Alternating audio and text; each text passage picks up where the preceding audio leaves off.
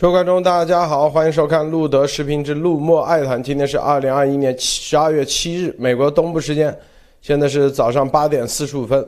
啊，我们今天这个抵制冬奥会，这个现在啊这个话题啊，我们来看看中共的怎么反应，外交部的回应。然后日本和欧盟啊宣布即将也参与，正在讨论如何抵制这个中共的这个北京冬奥会。这是第二件事。第三就是俄罗斯啊。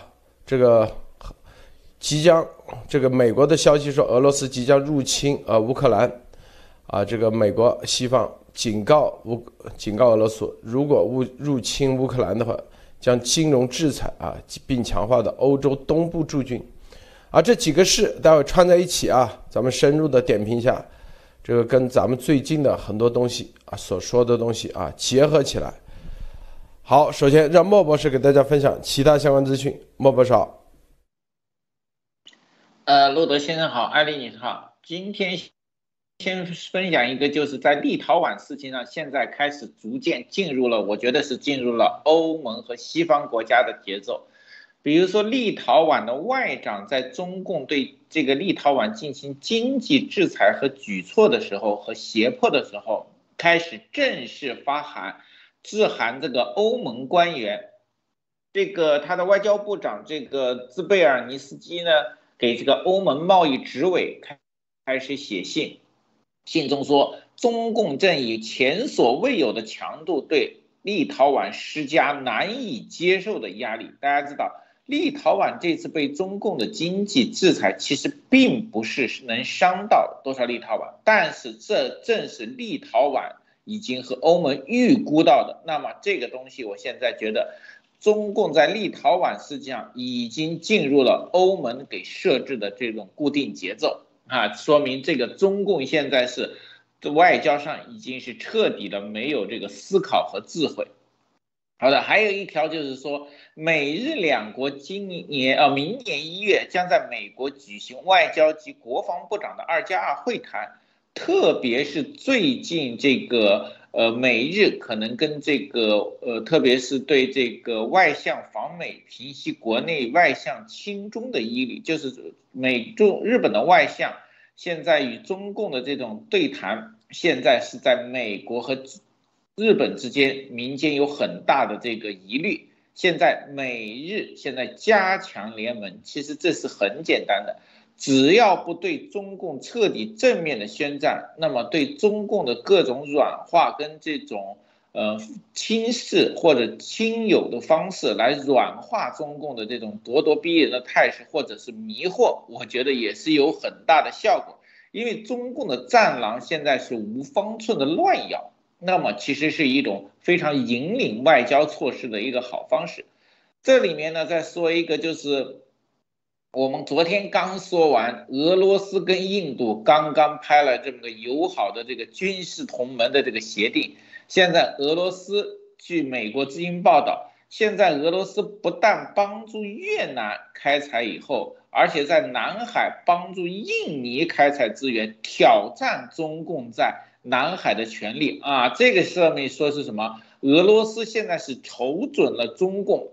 不敢跟俄爹翻脸，有求于俄爹。现在俄罗斯在两面都开始拿好处，这一点其实说出了一个问题：俄罗斯在保存自己实力时，一直想利用中美或者是中共跟西方的关系，想扩大自己的利益啊。那这一点上也说明俄罗斯绝对不会跟中共站在一条线上。好的，路德。好，艾丽女士分享一下。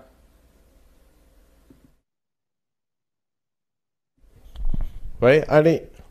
好的，好的，呃，呃，今天在呃呃人民日报网啊，今天在人民日报网今天播出来有这样的一条消息，就是联播，习近平反复强调这是教育的根本任务。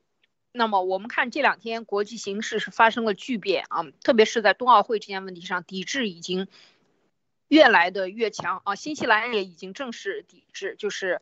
不会派这些啊外交部的呃外外交上从外交上抵制，然后欧盟，呃，今天也是反映出，像法国也是说会和整个欧盟一起发生是否抵制。那当然，美国已经站在最前面了啊，外交上抵制，所以一定会形成一面大旗，以美国为首的各个国家的这些联盟盟国可能都会做出态度。那在这个时候呢，我们看这个，嗯，今天，嗯，我们先等一下说这个教育的事情，最后说，像胡春华呢和英国的财政大臣苏克苏纳克。通电话啊，就是胡胡春华也是应，呃之前的安排，就是和呃约翰逊首相这个，因为习近平跟他通了电话，然后发展中英关系等等。那么在金融领域呢，这个胡春华依然这个呃出来要希望两个国家相向而行啊，这个是今天的这样的一个新闻稿。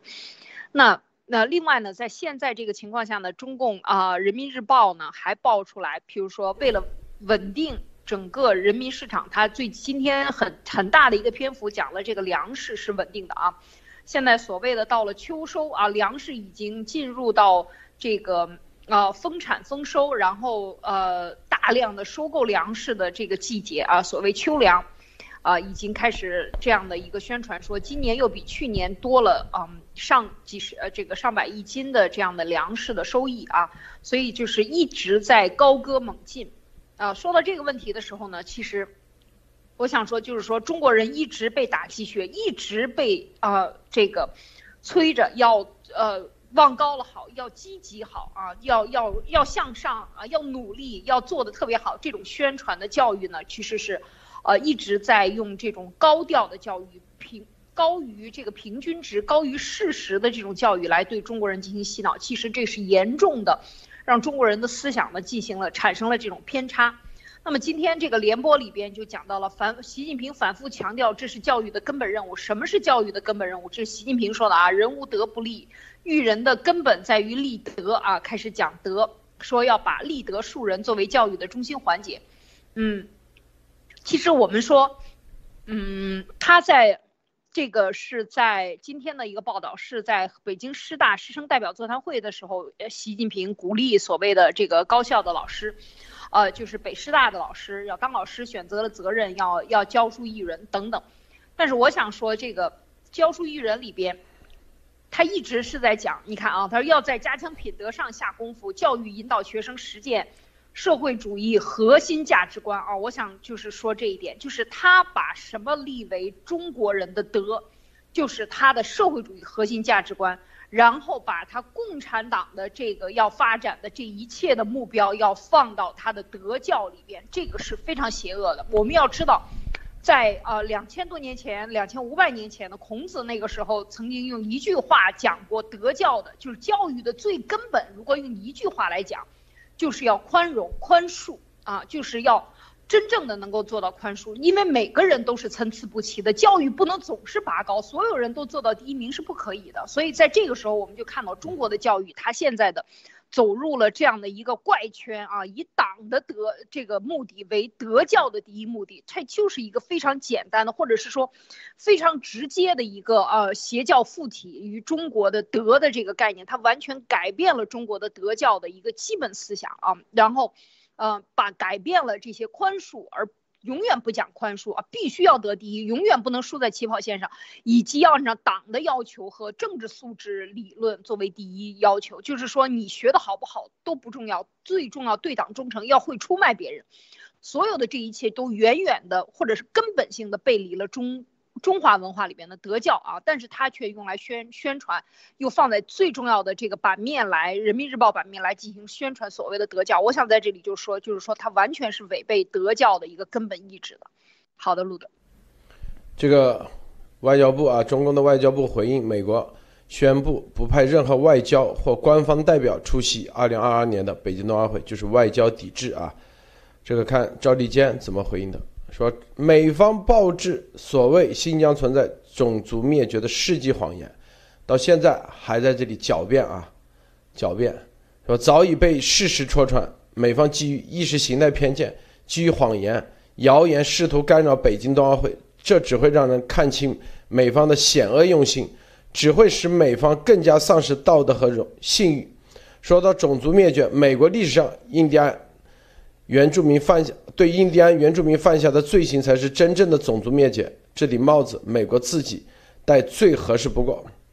说美方做法严重违背了奥林匹克宪章确定的体育运动政治中立原则，同更团结的奥林匹克格言背道而驰，站在了全世界广大运动员和体育爱好者的对立面。中方对美方表态强烈并不满，坚决反对，已向美方提出严正交涉。啊，这句话说，并将做出坚决反制啊，看他怎么反制。然后后面啊，都是一些啊这个常规的这些话。好，在这个基础上，昨天法国啊，法国马克龙说，抵制北京冬奥会与否将在欧洲层面协调。日本说啊，将会做出。抵制啊！日本有独自的立场，是否对北京冬奥会做外交抵制？日本有独自的立场。好，这个外交抵制啊，很多人昨天有人留言说啊，这个没说这个外交抵制意味着啥？首先呢，美国说了啊，不派任何的外交或官方代表出席这个北京冬奥会。意思说啊，首先第一点，那你这个。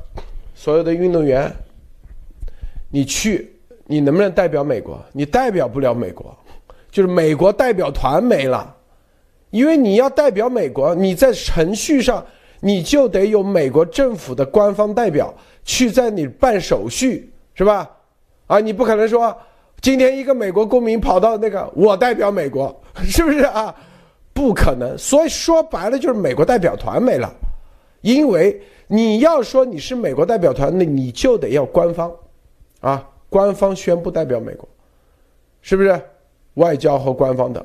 第二，外交层面，你所有的，你的美国的，就算运动员去，你要协调，你要是政府层面去协调啊，你美国这个运动员到了中共国，吃喝住行是吧？你一个人去，谁给你去协调？政府如果是有官方代表和外交层面去协调的话，那就直接啊，是不是你什么？比如说奥运村住哪个地方，所有的你啊，这都是要政府层面去协调的，是吧？出了啥事，你在北京啊打一个电话，这外交层面特殊的处理，特殊的办理。你如果没有外交和官方代表出来，说白了你。美国运动员去参加，能不能住奥运村？打个疑问。有没有别的特殊待遇？打个疑问。啊，很多人说啊，只是外交抵制。这个外交抵制，其实其结果就是直接啊，美国可能这个代表团对吧？当然了，中共肯定会，是不是？随便找一个美国人，拿个举个美国国旗，但是在法律角度讲。他已经没有美国代表团这个概念了啊！中共他为了作秀，他说白了，美国哪怕不出席，是不是？他们找个美国华裔人，哎，我代表美国，谁说我不能代表了，是吧？但是你这个从各种法律角度讲啊，第三点，是吧？外交或官方代表，你的所有的成绩，你必须得一系列的官方认证，啊，很多人说啊，美国奥委会对。奥委会就是一个半官方组织，你，你因为你奥委会是吧？你在美国，你必须得获得，就相当于啊，这个疫情一样，是不是？你这个 WHO 啊，W 世卫组织，你一个标签一贴，啊，说这个疫苗可以上市，这就叫官方。表面上就是说，民间和官方在美国它是。啊，一个无缝对接的，是不是协会和官方？你看都是协会，最终啊，官方根据协会的东西来那个。但协会如果没有官方的啊，这相相互之间的关联性的背书的话，说白了，你这协会谁会认呢？啊，你说这个有效，那个没效，谁说了算？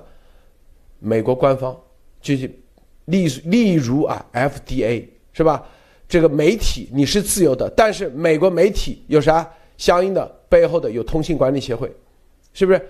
然后银行啊自由的，但是有 FDIC，这相应的这些机构，这都是负责啊，这里头这些协会的相应的啊，就比如说奥奥委会有美国奥委会是个民间组织啊，它注册是民间，但是相应的，你想想，如果没有官方的认可，那谁都可以就取个名字，我叫这个美国奥奥运委会，像丫头可以说啊，我叫美国国家奥委会。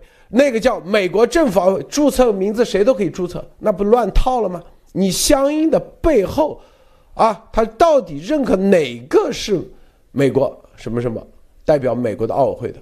这相应的就有一系列的系列的机构，否则那就是乱套了。所以表面上是外交抵制，实际上结果其实啊，基本上中共这次。肯定会有美国运动员，那毫无疑问啊，没有中共都会自己找几个，是吧？美国国籍的人多的去了，包括说白了，中共自己的这些运动员，有的可能都是拿着美国美国国籍，都有可能，是吧？直接，美国运动员会有，但是美国的国旗啊，就是美国政府和官方代表不出席的话，实际上就是在奥委会啊，特别是奥委会啊，国际奥委会。在这个层面，意味着啥？就是意味着国际奥委会啊，是吧？在这一次北京冬奥会，你所做的任何的宣传，甚至啊视频，甚至啊你在美国不会，美国官方他不会给你推广，不会有任何的啊标签给你来贴。接下来啊，接下来，因为。他明确说了，这是因为种族灭绝、反人类罪，其实就已经给冬奥会贴上了一个重要标签。你任何人，比如说耐克，你现在到奥运会去做节，就是打广告，告你啊，接下来回来就会面临的各种起诉、各种诉讼，民事的、刑事的都有可能上。你耐克敢不敢去？啊，你美国的这些品牌敢不敢去？你去的话，因为美国政府已经给你，就是在法庭上是吧？新疆的这些受害者直接的，美国政府说了，北京冬奥会这就是啊，因为新疆反人类罪，你们在这个情况下，你居然还去，好，多少人？多少人将会起诉他？一系列的法律官司。是吧？这个耐克他敢吗？还有各种电视台转播，他敢吗？你转播，那接下来就面临着大量的诉讼，啊，因为美国在法庭上是最好的。你虽然没法举证，是吧？比如新疆这些，他没法举证，到底有没有什么？没问题，美国政府你怎么推翻？你对方耐克在法庭上你怎么推翻美国政府的这个结论？新疆犯人类罪，是吧？种族灭绝，你怎么推翻？你推翻不了，这就是事实。这个事实一确定，是不是？那些企业谁敢去？他知道将会面临多少诉讼，多少经济赔偿。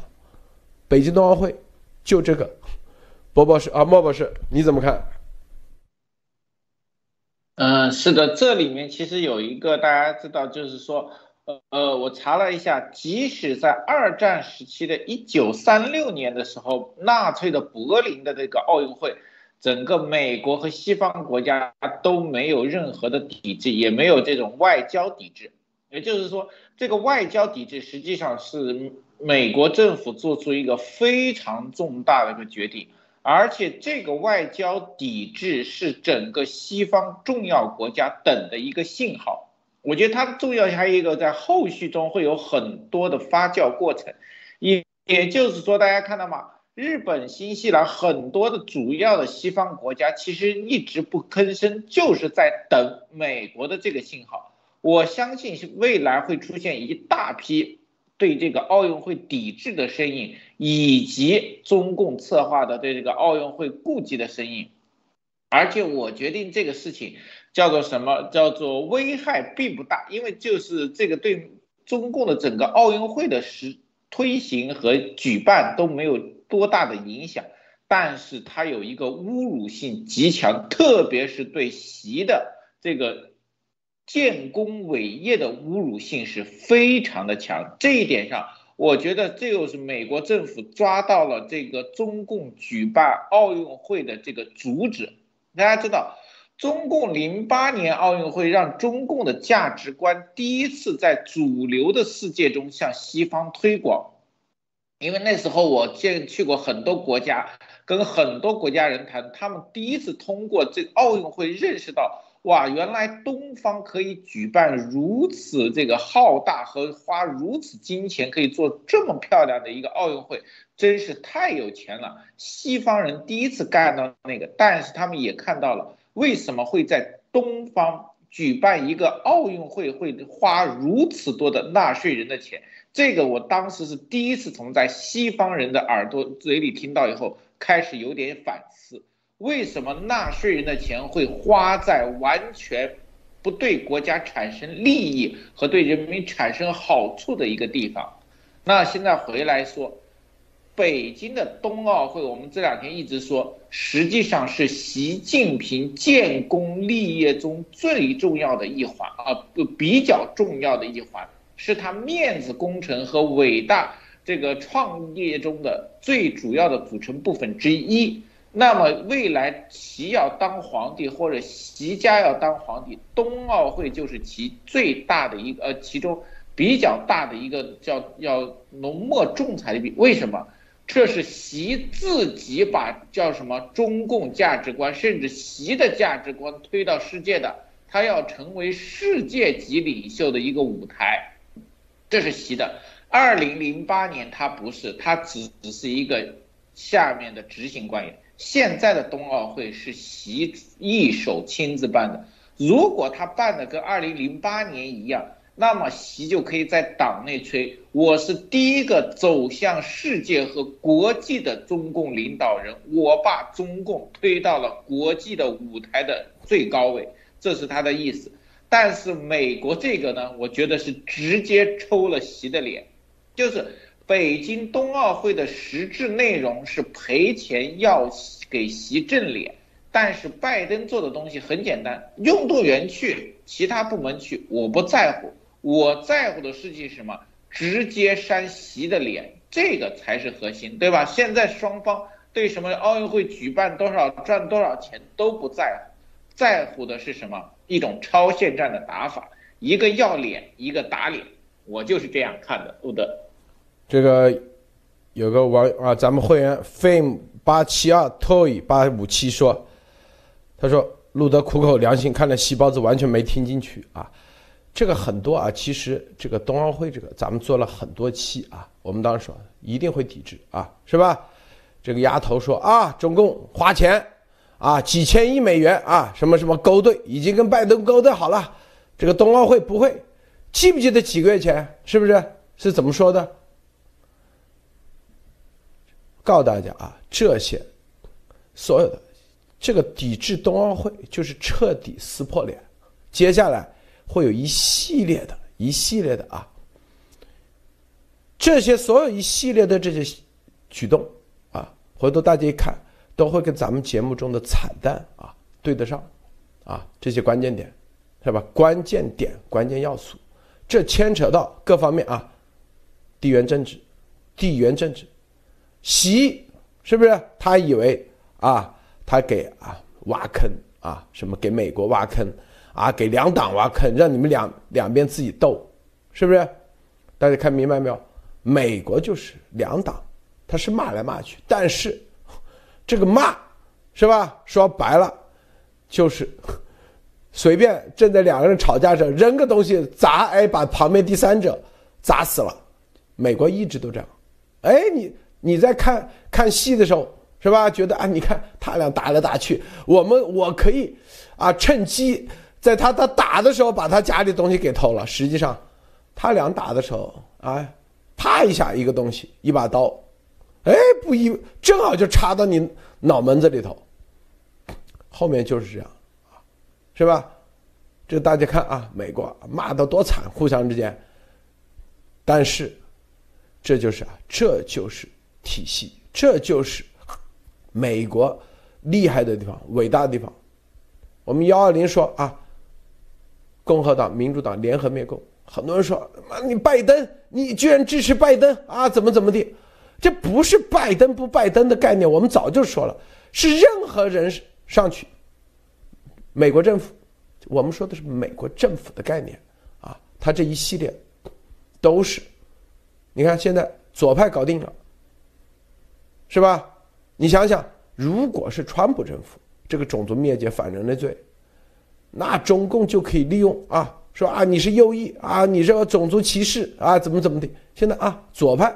直接说你种族灭绝、反人类罪，啊，左派一直以来都是干这事的。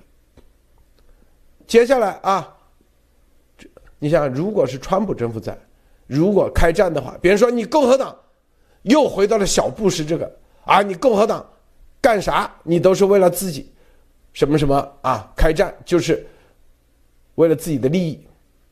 左派历史上。又是这个撤兵撤军，又是那个撤军，哎，左派回头给你来一下，哦，大家哦，那是忍无可忍，无需再忍，看没有？这就是美国的厉害之处。美国的厉害之处，就是咱们要看明白，就是你这个自由、民主、这平等、人权这种价值观，你它不是免费的。同样啊，这里面。这个在各种啊，你像南美，我们那时候是海地，是吧？为啥？这也是什么美国的宪法差成这样？拉丁美洲、南美，大家看明白没有？这里面既就是说你既普世价值所有的，但是但于对于这些啊独裁专制，你还是得有办法，你必须得有办法啊！如果没办法的话，你就被他们骑在头上，那你的下场可能就是委内瑞拉。所以这次撕破脸，接下来那中共你就是坚决反制啊，是不是？咱们最近最近这段时间一直在在点到这个乌克兰和俄罗斯这个事情，这就凸显了大家知道啊，大家仔细想想，乌克兰、俄罗斯、中国。唯一凸显的一个地缘政治最最重要的一个地方是啥？就是蒙古。这就是我们最近为什么说蒙古。大家想想啊，蒙古啊，你想想啥概念、啥意义在这里面啊？离北京是吧？四百公里都不需要洲际导弹，是是随随便便啊。就是一个地面的，就可以斩首。这很多人说啊，很多人说这无人机咋飞起来？需要从航母吗？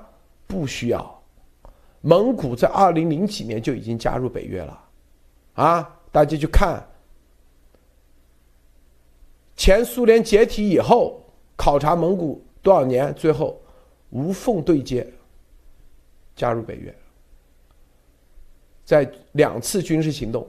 全面的啊，和和美军是吧？十八年啊，一起干。那俄罗斯对蒙古已经是有心无力，因为他根本没有任何的这个俄罗斯啊，这是前苏联。前苏联当时，我告诉大家，蒙古这个国的建立，当时就是前苏联来对抗啊，说白了，就中华民国的一个。前沿哨地，说白了，蒙古国以前就是不搞经济，它就是基本上就是前苏联啊，放不驻军在蒙古，说白了，迅速的插入北京的一个前沿阵地。前苏联垮了以后，蒙古说白了，经济都搞不下去，他啥都没有，他以前都是搞前苏联，啊，说白了，就蒙古就是全是驻军。基本上就是驻军，但是现在，是吧？这个地缘政治一起来，你想想啊，他已经是美北约的，是美国的，跟你中共国没这半毛钱关系。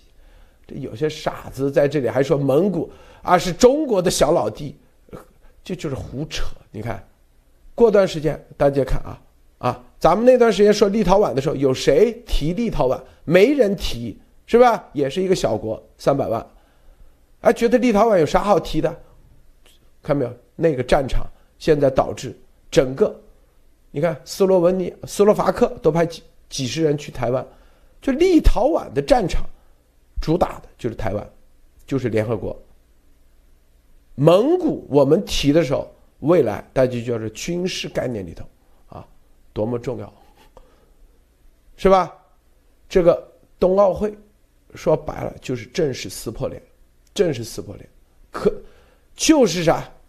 就是不叫冷战的冷战，超越冷战的，啊，冷战的全面开始，啊，之前大家可能啊还端着是吧？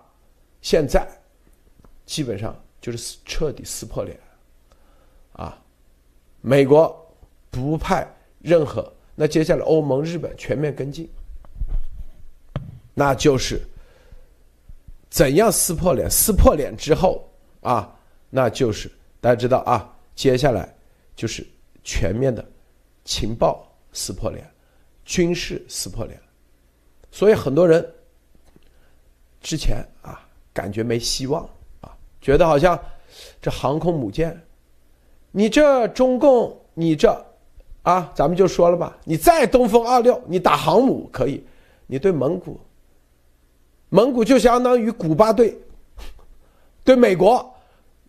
你蒙古，你你说白了，你的东风还没出来，别人就把你给那个了，斩首了，是不是？三百公里一个电子对抗，你北京所有的雷达全失效，咵一下，一个小时解决问题，这就是咱之前啊，雷言路的雷，很多人说是不是？艾丽女士。是啊，这个确实是啊，我觉得抵制的这个问题，其实，呃，今天现在发酵到今天这一步啊，这个我们讲外交抵制，现在外交抵制还是最轻的一种抵制啊。接下来是这个外交抵制有经济抵制和全面抵制。当时八零年的时候，美国是全面抵制莫斯科夏季奥运会啊，夏季奥运会是应该讲是最大的盛会。那这一次对冬季的奥运会，主要当然我们说全。主要是因为呃对，嗯，新疆的维吾尔族人的这个种族灭绝啊，就是一月二十号那一天，呃，彭帅就是 彭帅，彭呃奥呃这个彭彭佩奥啊，彭佩奥国务卿当时的这个话，现在看一看一月二十号到今天啊，整整这个一年走到最第一个月，现在走到最后一个月，那这一年产生的发酵，各个国家一反。议会立法以及这个全面的对他的这个啊这个审判啊，各个国家的这都有，像英国啊、瑞瑞士、瑞士都有，像欧洲的许多国家都已经进行了这种审判，然后都进行了各种各样的宣传，所以这一年的发酵的速度到今天为止形成的抵制和外交抵制，这个当然和习总的进一步加速和他的这个反作用力是绝对离不开的啊。但是现在呢，他在这个呃美国的外交抵制上，事实上他还是可以有运动员参与的啊。我我们还是要说清楚。但是运动员参与的时候，美国驻中国的使馆和这些外交的相关的方面，还是会保证这些运动员的安全和他产生，呃任何的外交事务上的协助都是会做的。但是他不会。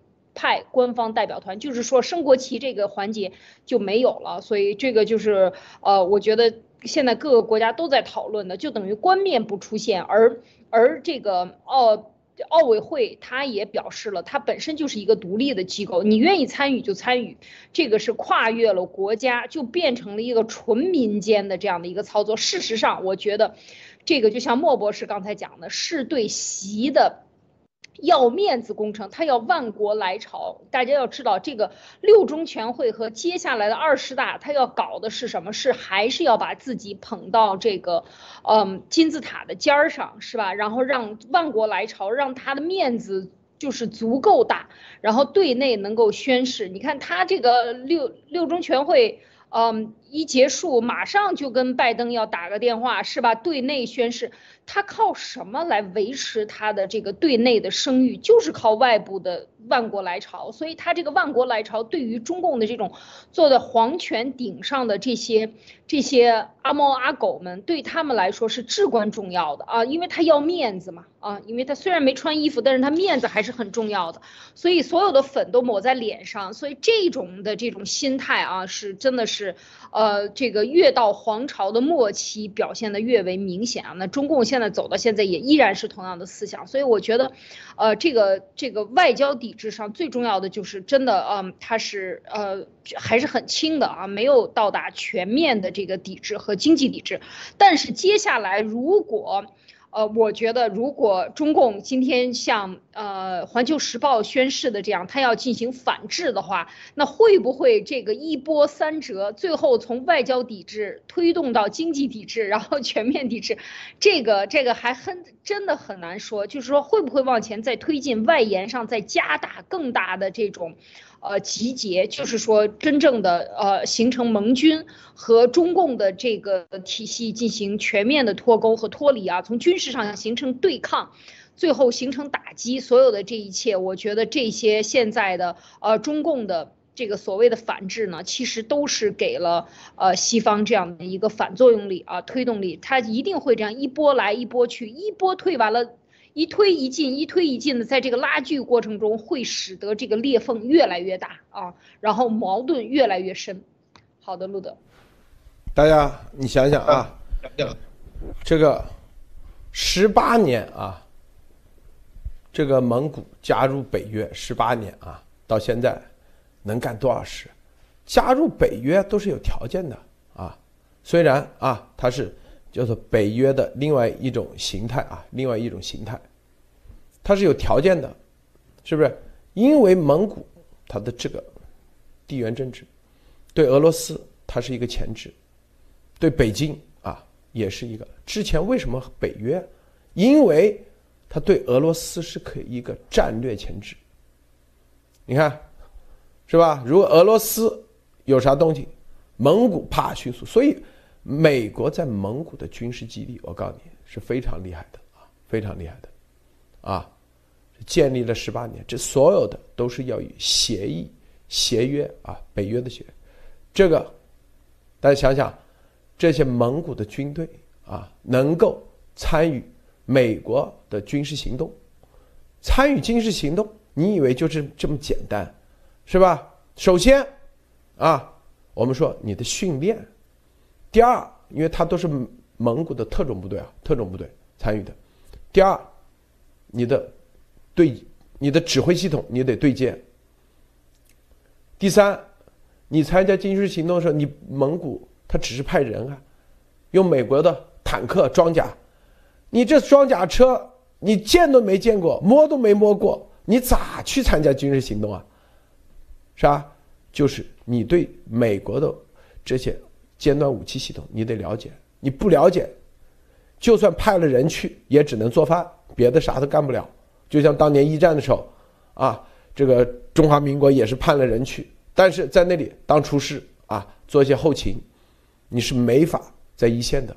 一线的，这个啊，你真正到的参战的这种，不仅仅是训练有素，是吧？你的指挥系统还得是吧？这里战术。我们之前说过啊，这个绿色贝雷帽有多少种战术？这种战术，它都是不出口的，它只出口给自己的这些国家。一个手势，谁先谁后，是吧？是啊，你的枪到底对着哪个角度？雨林战术、沙漠的战术有很多几，美国队有几十种、上百种战术，这都是禁止出口的。啊，禁止出口。那你你要参加，那你就得要知道这些战术，否则就跟打仗一样啊，就打球、篮球一样，这个教练啊，一个手势出来，你搞不明白是吧？你就拿着球乱投，是不是？原来啊，你要挡拆，接下来我们是三角三角战术啊，接下来是挡拆战术，哎，这几十种战术的变化在战场上，你要随机应变，这就是。他都要戴耳麦的，是吧？无线指挥，他肯定说接下来什么什么啊，代号什么什么战术，你不可能啊，现场再教你，你回头听不懂啊，啥战术，是不是？然后，因为在战场上有很多各种伪装术，是吧？你别打错人了啊！你看着对方那个啊，穿着伊拉克军队的衣服，但是告诉你，他的左下角有一个那个，这就是咱们人，啊，左下角他绑了一个啥东西，或者是，啊，他头上，或者是手臂上绑了一个啥？这这我说的啊，这绝对是又是机密啊，给大家透出来啊，那就是咱们的人，你千千万别那个，这些都是极端机密的，我告诉你啊。最高机密，蒙古都知道。蒙古，你必须，是吧？在战场上，你去，你想想，你参加到这里头，回头这边其实告诉你啊，那里头有一个是咱们的，啊，派过去的，哎，他的这个身上的一个标贴，这就证明了，你别把他给打了灭了，我天哪啊，明白吗？这些，你必须得啊，全面的。参与融合，并且高度啊，对你的这个保密，别人认可，别人才会让你参加军事行动，并且是最高级别的军事行动，啊，是不是？大家看明白没有？所以这里头，十八年蒙古啊，到底美国军在那里干了啥？就像当年古巴一样，美国都不知道到底。在古巴前苏联这个基地里头有啥？后来发现，在一艘这个运往古巴的船里头发现了导弹，把美国吓死了。你这个基地原来在暗中建导弹基地，还是核导弹？美国吓死了。那就是古巴导弹危机的，就是对蒙古，你你中共啊，你知道多少吗？是不是？到这一步啊，北京冬奥会撕破脸，接下来是吧？中共啊，你对台想对台湾是吧？说白了，分分钟啊，这我们都是叫喊话，告诉这个这些，你这所有的这个操作，因为我告诉大家啊，中共他想着。想着是吧？你台湾人渗透到美国来啊，渗透到中共国，你这有口音，是不是莫博士啊？第一，台湾人有口音，一听就知道是台湾人；第二，台湾生呢要进去啊，得有护照啊，哪怕你从沿海过来，最重要的台湾人的那个啊口音太明显了。但是你去看啊，蒙古。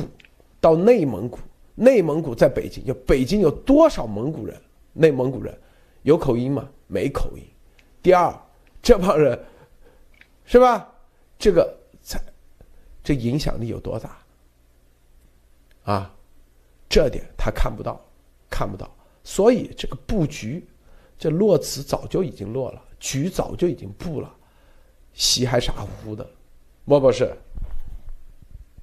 是的，路德说的这个让我非常有想，因为我知道我曾经去内蒙的时候，真的我跟蒙古人和内蒙古人，我真的一点都分不清，即使他带有口音，我也分不清，因为我对蒙语肯定不懂，即使听得懂蒙语，你哪里知道是内蒙口音还是外蒙口音，对吧？那一个蒙古人到了这个北京和地方带有口音，你只能认为他是内蒙人，对吧？也不会把他怎么样提防。但有可能他很可能来自于外蒙古，但路德先生还这里面透露了一点，就是蒙古军队很早就开始与北约和西方军队了。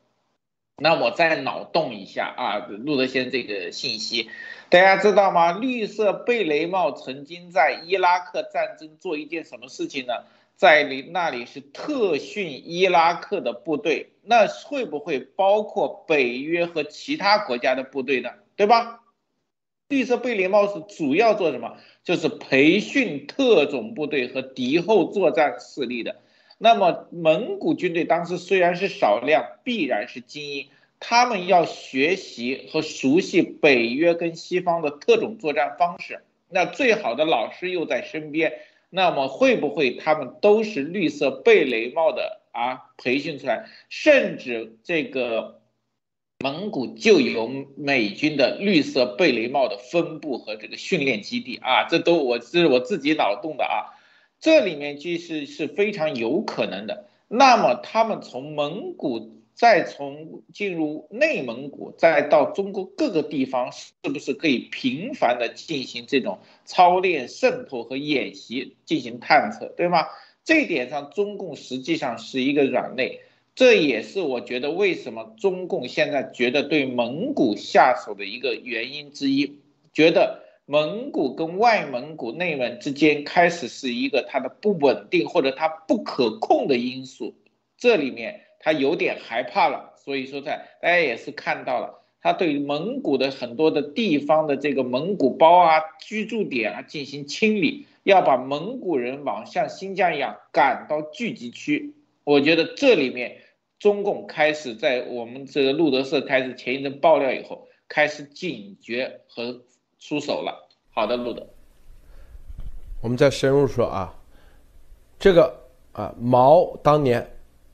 啊，跑到延安，就陕北，大家知道啊，那都是西北人，是吧？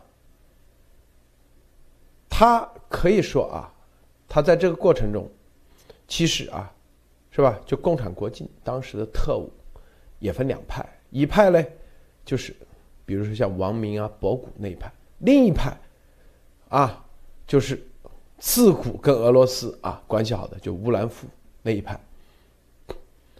就是毛的啊，利用他们之间的跟乌兰夫搭上线，就是利用蒙古这些部族，然后跟前苏联的这种关系啊，就是跟俄罗斯的这种关系。就蒙古，它自古以来在莫斯科，他们都有自己的啊族人，都是有些都是贵族，我告诉大家都是贵族。大家看啊，现在最有可能接班普京的那个人，就是蒙古的后代啊。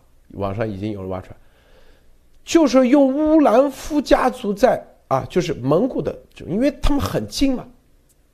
这就是啊，说白了，这就是我们说啊，当时就是这个西北，就是刘志丹啊，这个习仲勋啊，因为他们是西北人，那毛是南方人，跟他们半毛钱搭不上线，是吧？搭不线，搭不上线的，然后就跑到陕北。啊然后把胡兰夫他们啊那一支可以说啊，最终搞定，建立了和前苏联的这种关系，就等于说啊，跳过了中间人啊，之前他跟前苏联打交道都得要经过王明、博古啊这些，跳过了这个，搭上线以后，啪，成功把王明他们给灭了。说白了，啊，因为王明、博古当时是。嫡系，啊，就是共产国际专门培培养出来的特务，是吧？这种嫡系你怎么把它灭？哎，所以中共是始于就是始于蒙古的这些，当时跟前苏联建立的，因为这个关系太坚硬了，所以蒋介石都没法取代，王明他们都没法那个这条线，所以当时外蒙古，外蒙古啊，毛。第一是七三幺部队毫无疑问，第二更重要的就是，啊，这个给相当于啊，就是从情报的角度，帮毛他们跟斯大林啊搭上线，建立了，把成功把王明啊他们这个取代，最终你在这个获得这个前苏联的全面支持，立下了这个功劳。是吧？所以大家看啊，这个中国历史上自古以来啊都这样，是不是？谁得蒙古谁就那个。现在蒙古是跟美国在一起，为啥？因为它这个地缘政治太重要了，太关键了。咱们把这些说出来，说白了，是告诉啊，别再幻想，明白吗？啊，这后面全面的行动啊，可能就开始了。即将，是吧？这所有的一切都是和病毒真相有关系，否则啊，这很多东西它不会推进这么快，不会走的，不会这么快啊。当然灭共，那美国方面那肯定是一个什么？就是西方世界对中共的，它是它是很多战略的。第一层就是说啊，你自己主动变。就类似于像国民党，国民党也之前也是列宁式组织，给你机会，给你几十年，先让你赚点钱。你说你不是穷吗？由于穷，所以啊，这个不是没有中产阶级，那行，先给你这样，是吧？先让你这个啊，去年彭湃还访问过蒙古，给你机会，啊，第二，是吧？自我，自我解体，或者是里面人站出来。啊几十年下来，发现，这你越搞越邪恶了。我天哪，是吧？好，就算你邪恶，那时候他忽悠美国人，中共啊，怎么忽悠？说啊，我们把你帮你们美国在打工啊，我们是我把十四亿人管得跟孙子一样，做最便宜的东西，你美国能享受最便宜的东西，都是我们给你做的。好，哎，再缓一缓，缓一缓，是吧？但是病毒的事情。啊，缓不了了，发现啊，去年可能想着只有一波吧，是吧？后来一看，一波、二波、三波、四波，没完没了了。啊，去年严博士说啊，给的时间不多了，他们想的，你这阴谋论啊，是吧？不就一波吗？最多，都没想到，一波又一波，现在没完没了了，接下来还不知道有啥那个，看明白没有？啊，这。都是很多，就是我们说一百个要素，这都是重要的要素，是吧？最终下定决心，你这一系列的啊，无论这个，就是说说白了，你中共啊，各方面已经彻底，就是之前可能啊，这个如果只有一波的话，就去年那一波。之后啊，就慢慢回去的话，啊，可能啊，美国再忍一下。我记得去年采访那个伊安的时候，说啊，这个第一波那个，他说啊，美国人还会忍，如果两两波也有可能再忍一忍，如果来个几波啊，再个几波，他绝对是忍无可忍。现在啊，习着急呀，知道吗？啊啊，我们先说到这，艾丽女士你怎么看？嗯，就是讲到这个体制，刚才已经是嗯，把这个国际局势里边的一个关键的一个撬动，东西方的或者是中俄之间的这个蒙古啊，我觉得现在把它这个推出来讲讲。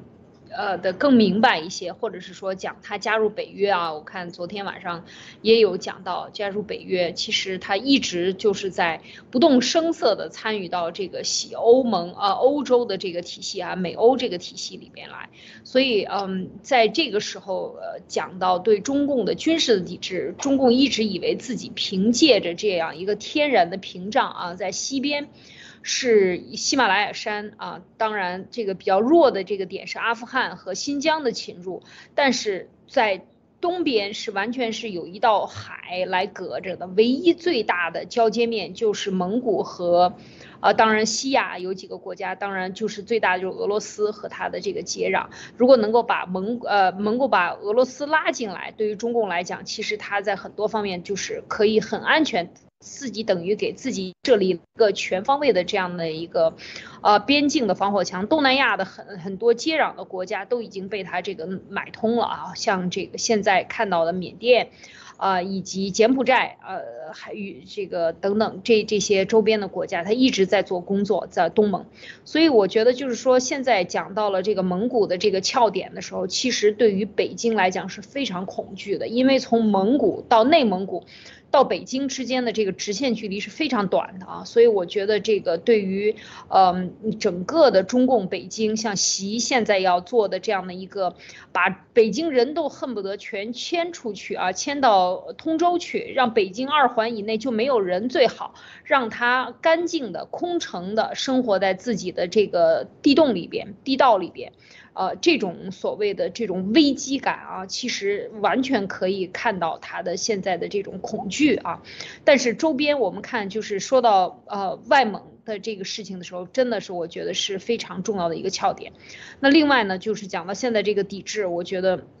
现在这个整个从欧盟到日本啊，日本今天宣布的是自己决定自己是不是要抵制和怎么样抵制，和当时拜登最开始六月份的时候说有可能或者不排除考虑要抵制，这种非常模糊的这种外交辞令其实是一样的啊，这。他能够把这件事情说出来，以一个模糊的词汇来说，就已经说明他在考虑了啊，就是完全是用呃，他外交都是几步走啊，先是从一种模糊概念，然后慢慢的去说，然后看到了反应，然后再一步一步由发言人说，最后由总统来宣布，他的这样的一个过程已经走完了。像美国，那日本现在也在走，欧盟今天法国已经，法国总统发总统府发言人已经说了，就是一定会跟欧盟一起来商量一个对策。那大家想一想，如果欧盟来商量走欧洲议会的话，那这是什么一个结果？要知道，这个欧洲议会可是把这个呃反人类罪都是定了的啊，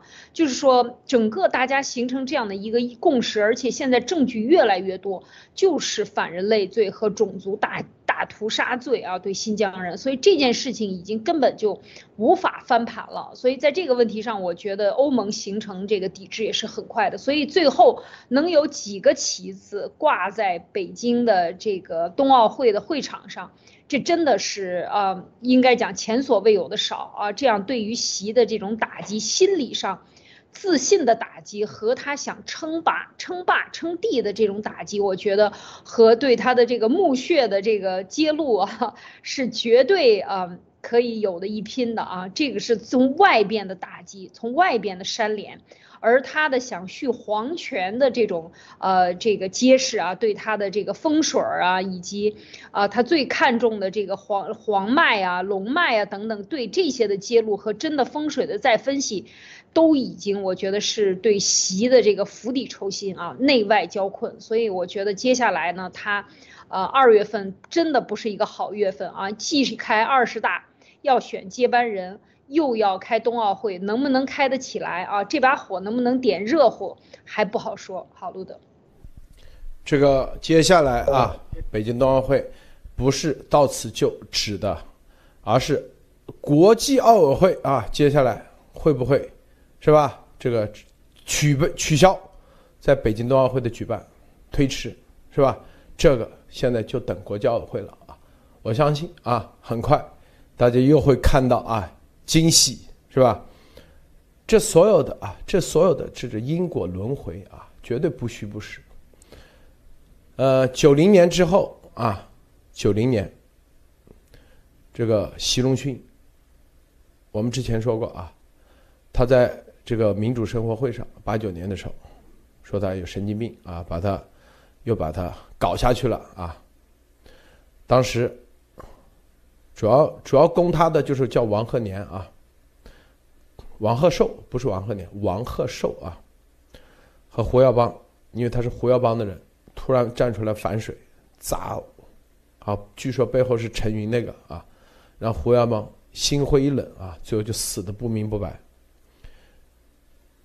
然后在这种情况下，啊，齐心呢也担心啊，是吧？对他那个，又说他是神经病，所以呢，在九零年，我们之前说过，就专门啊搞了一个东芝录像机，有人专门啊送给他的，啊，从香港，当时齐小脚带回来的啊，然后嘞就开始天天拍摄嘛，是吧？全给他录下来。现在习家的有一个房间啊，专门放这些录像带，全部很多，因为当时一个录像带能拍几十分钟啊，拍不了多少，那很大的嘛，是吧？当时的初衷，是吧？其实就害怕被人害啊，也不明不白的死，所以呢，就把它记录下来。但是呢，这里头啊，就是把习仲勋啊这里面。啊，习仲勋在这录像带，因为你叫这拍，如果只拍十分钟，他会端着；你如果长期拍，基本上全放开了，很多事情。那时候的习仲勋是吧？那绝对的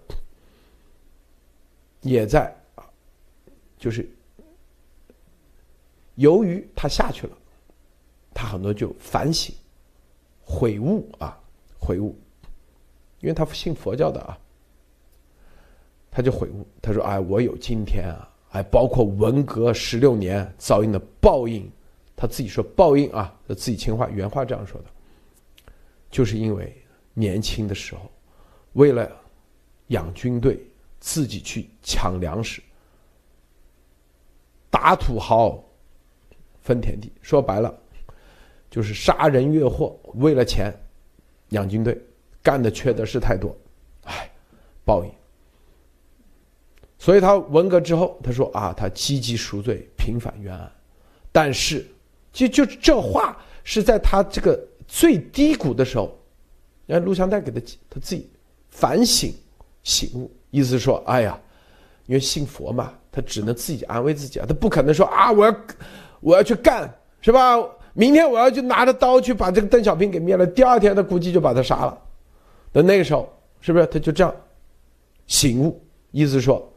之前，啊，他们那个土流氓土匪军队干的杀人的事太多了，就这意思，都是年轻时候没有经费和粮食，只能干抢劫绑票的事情。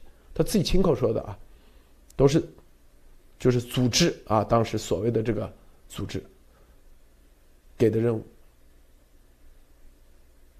很多人啊，你看他的这个西北，当时啊，他这个起义的这个部队。为什么在那个点，就是跟蒙古有关系？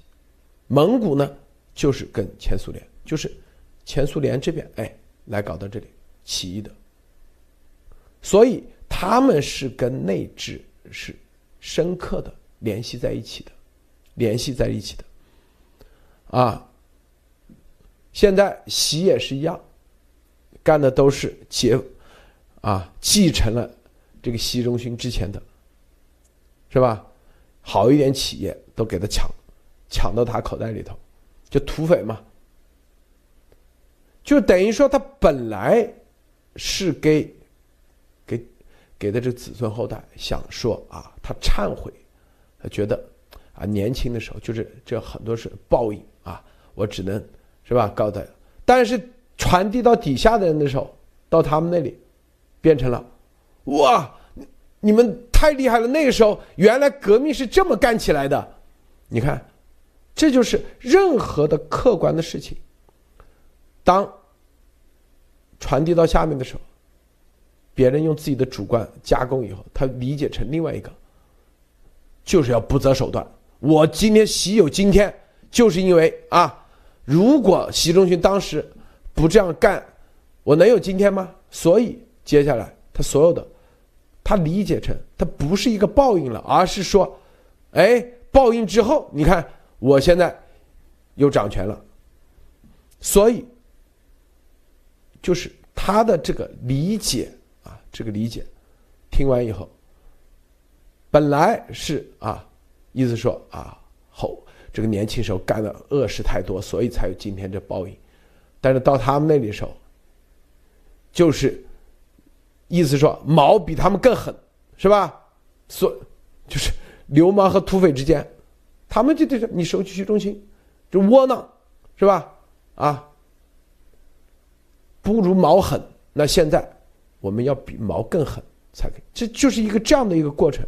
所以大家就明白啊，这个习上台啊，对内其实就是跟当年啊打土。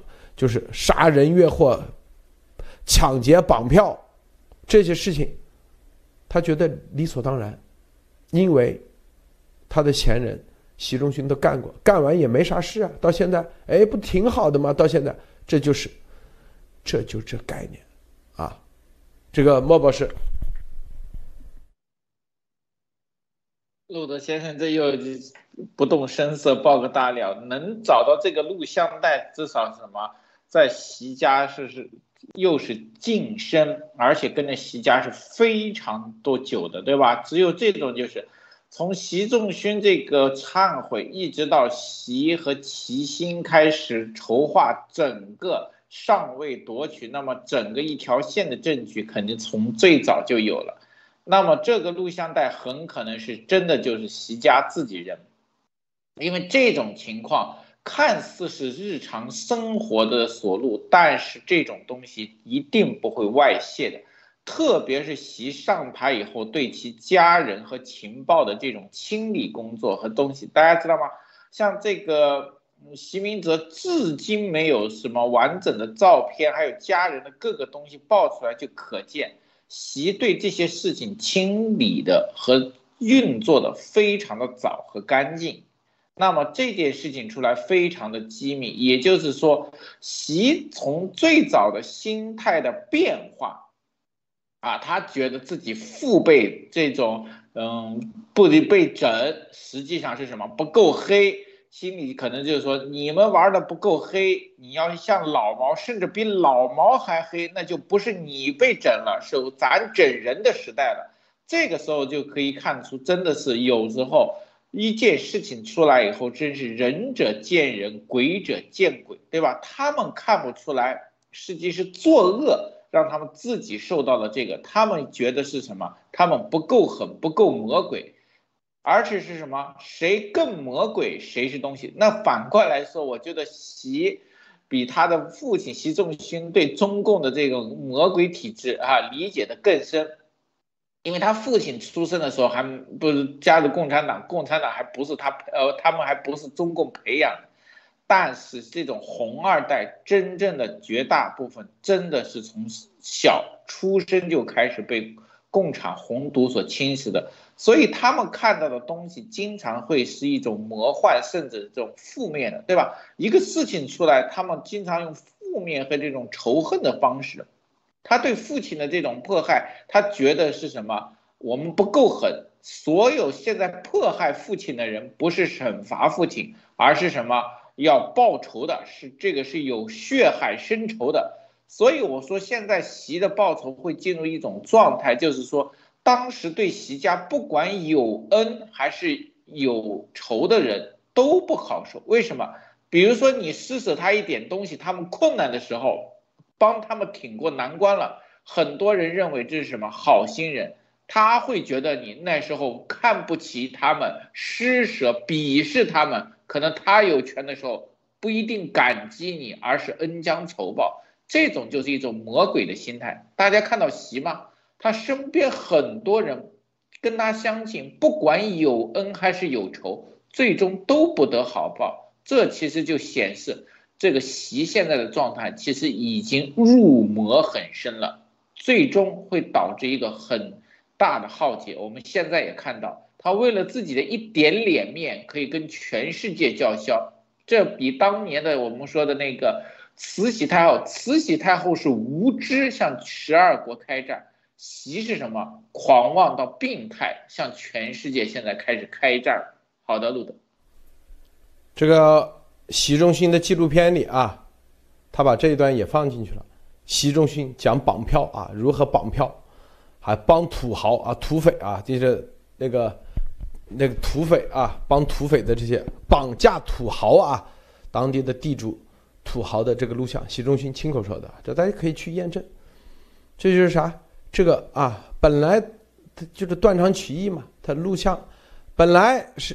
他后面那段他不给您录音，他说啊，这就是报应啊，报应里头他还讲了好多，他不仅仅是讲自己这个，就是我啊，这个遭受十六年都是因为啊，这个没饭吃啊，十六年很惨，这都是因为啊，这年轻的时候啊，怎么怎么，是吧？小子不懂事啊，他还讲了很多，讲了哪些报应啊，这些都没放进去，但那一段他放进去了，是吧？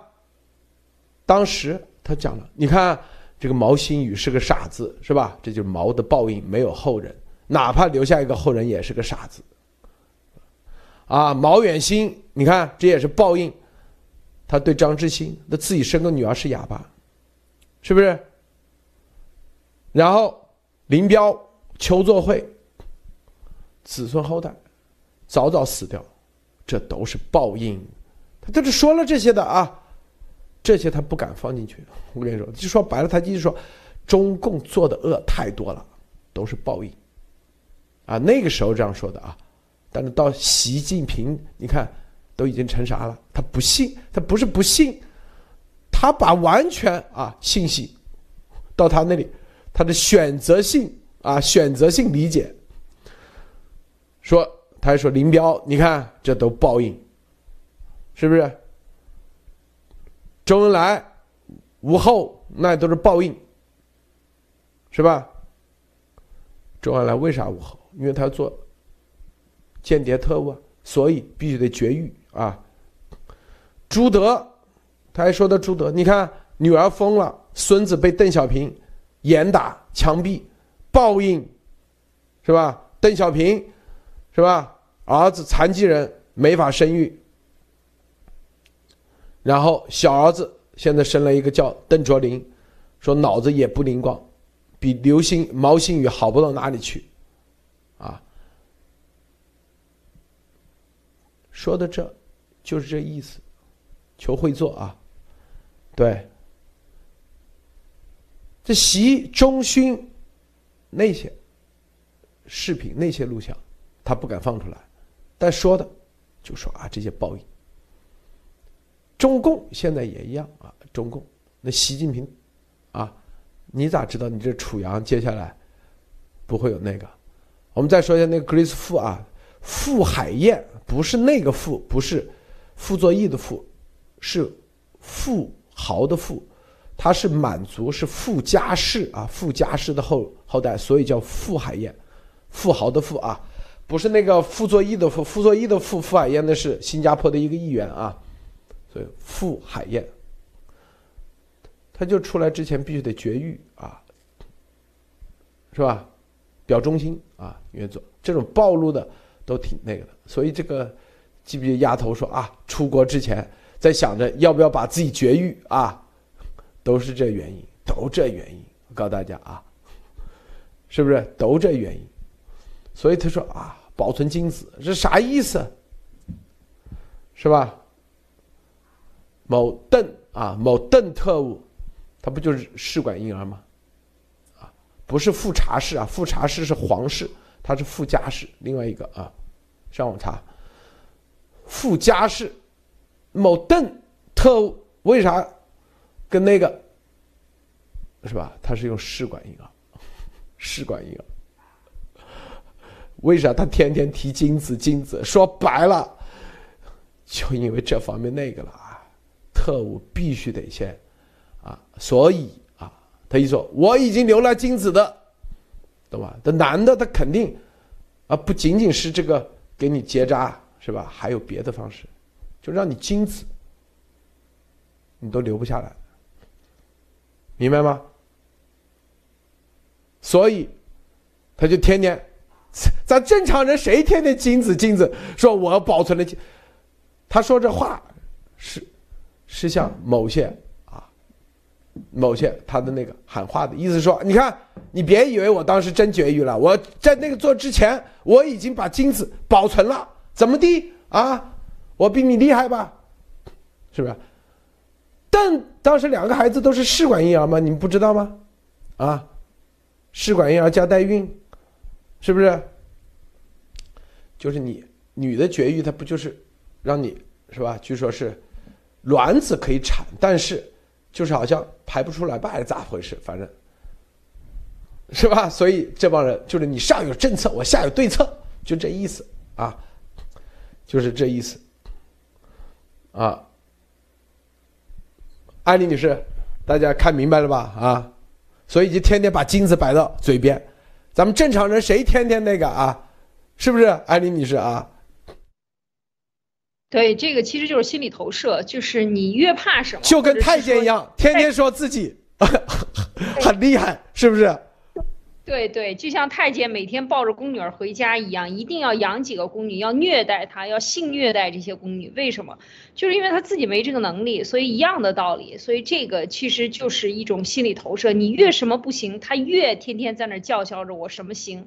事实上，这个什么行正好就是他最不行的这个这个方面。所以我觉得 这个是，呃，这个从确确实是这么回事。就是说，呃，派到海外的这个这些像刚才讲到的邓文迪是吧？他就是两个两个女儿都是都是这种嗯。呃，完全都是过了这个年龄才生下的这个孩子啊，当然不知道是代孕，但是总之就是说他能够这样去做，就是说你在海外，海外的派到海外的这些讲，现在是讲到的这些特务啊，包括这些，呃，刚才讲到习仲勋说评价这些所有的，呃。这老共产党员这些遗老们，他们的后代是什么样的？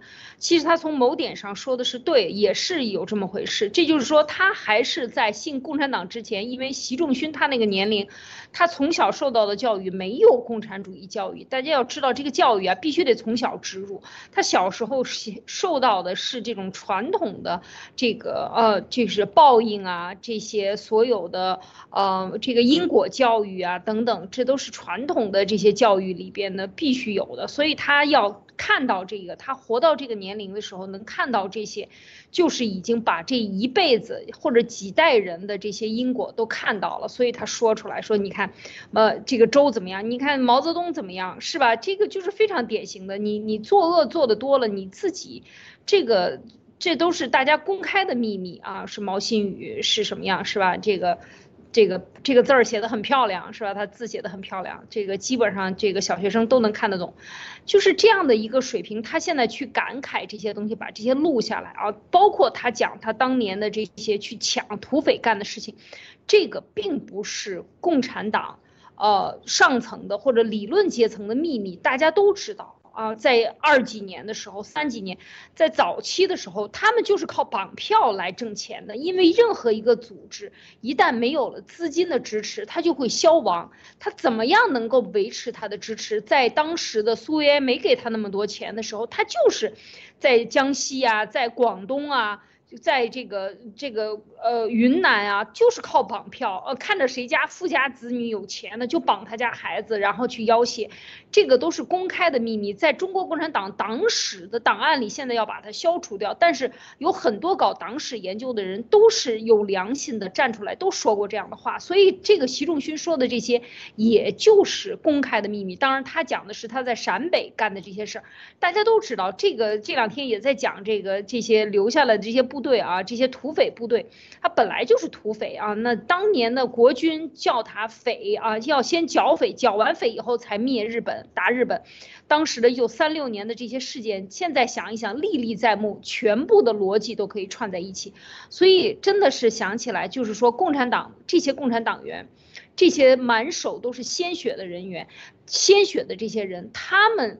如果再不忏悔，他给中国人和这些造成他影响的、被他的这些思想、假思想洗脑的人做的孽就太大了。站在这个习仲勋的这个佛教的角度上讲，你种下了这样的因，你结出的果子多少年你消不掉你做的这个业力啊！你这个太可怕了，做的这件事情，还想像习还想说我改命是吧？逆天，我用点术数我就能够改命，我把这个天下的老百姓都弄死。他弄死了多少个亿是吧？天下的人都用你们的血来，来成就我的这个灵是吧？成就我的这个这个红龙的灵，然后用它来统治这个世界。你所这些一切的都是逆天道而行的啊！所以说你只能是说十八层地狱装不下你，再往下再挖一百八十层地狱装下你，你遭的罪更大而已。只是现在没有报啊，时候未到而已啊，路德。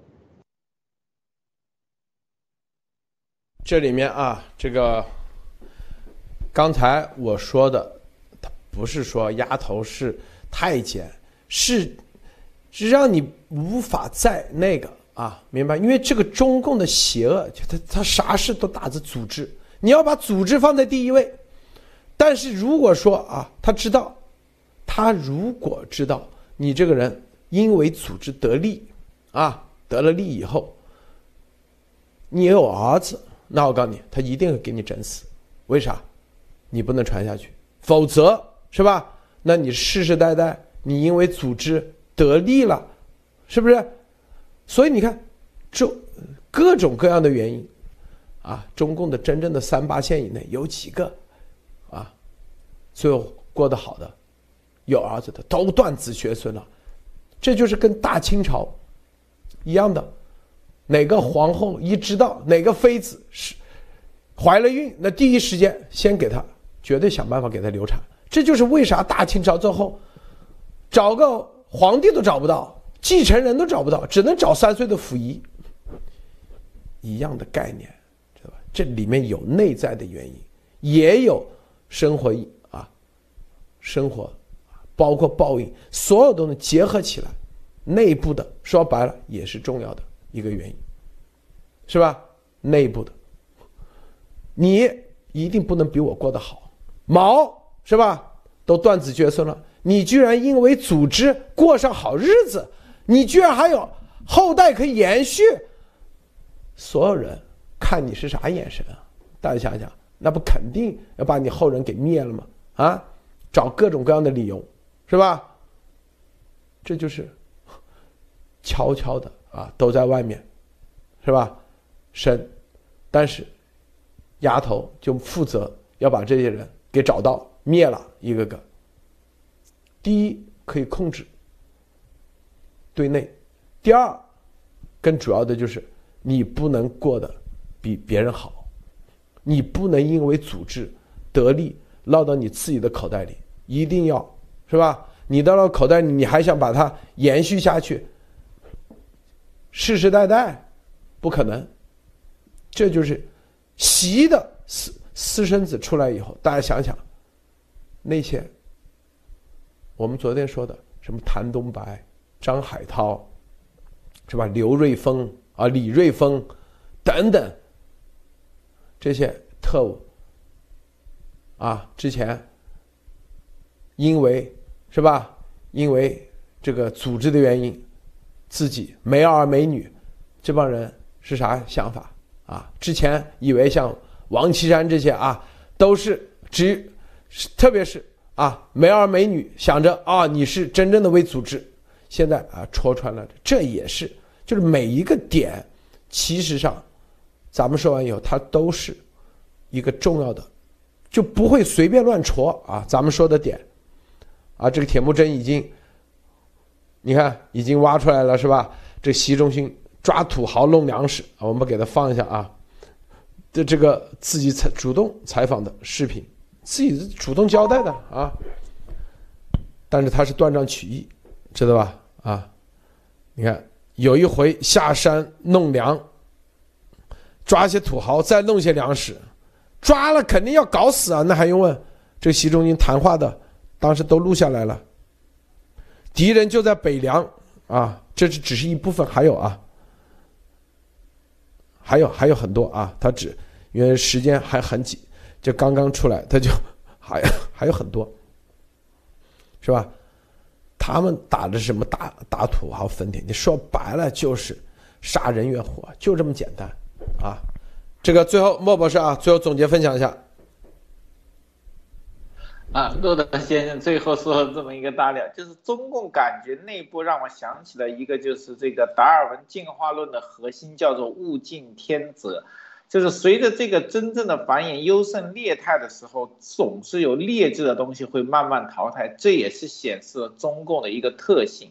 那么最后说到这个丫头这种中共的这种外出要绝育呢，让我想起了这个魔教中的这个葵花宝典，对吧？这些人都是要出来之前为了历练神功都要进行这个举刀啊，这里面有物理的也有化学的，这个里面就比较有意思了。可以看出这一点时候，路德先生实际上我们体现了中共两个极恶的特征，就是对自己他也要泯灭人性，对外他要扩张这种恶性的这种呃输出。所以说，中共的这个恶其实把自己也变成魔鬼，然后把外面的人也变成魔鬼。所以说，我们灭中共就是要灭这种核心的魔鬼的性质和思维。他如果不灭，他把自己和所有人都要拉进地狱，这个是最恐怖的事情。所以说现在我们灭共是什么？要把这些沾染了毒和已经变成魔鬼的人都要清除掉。好的，卢。好，今天节目就到此结束啊，谢谢莫博士，谢谢艾丽女士，谢谢诸位观众观看，别忘了点赞分享，再见。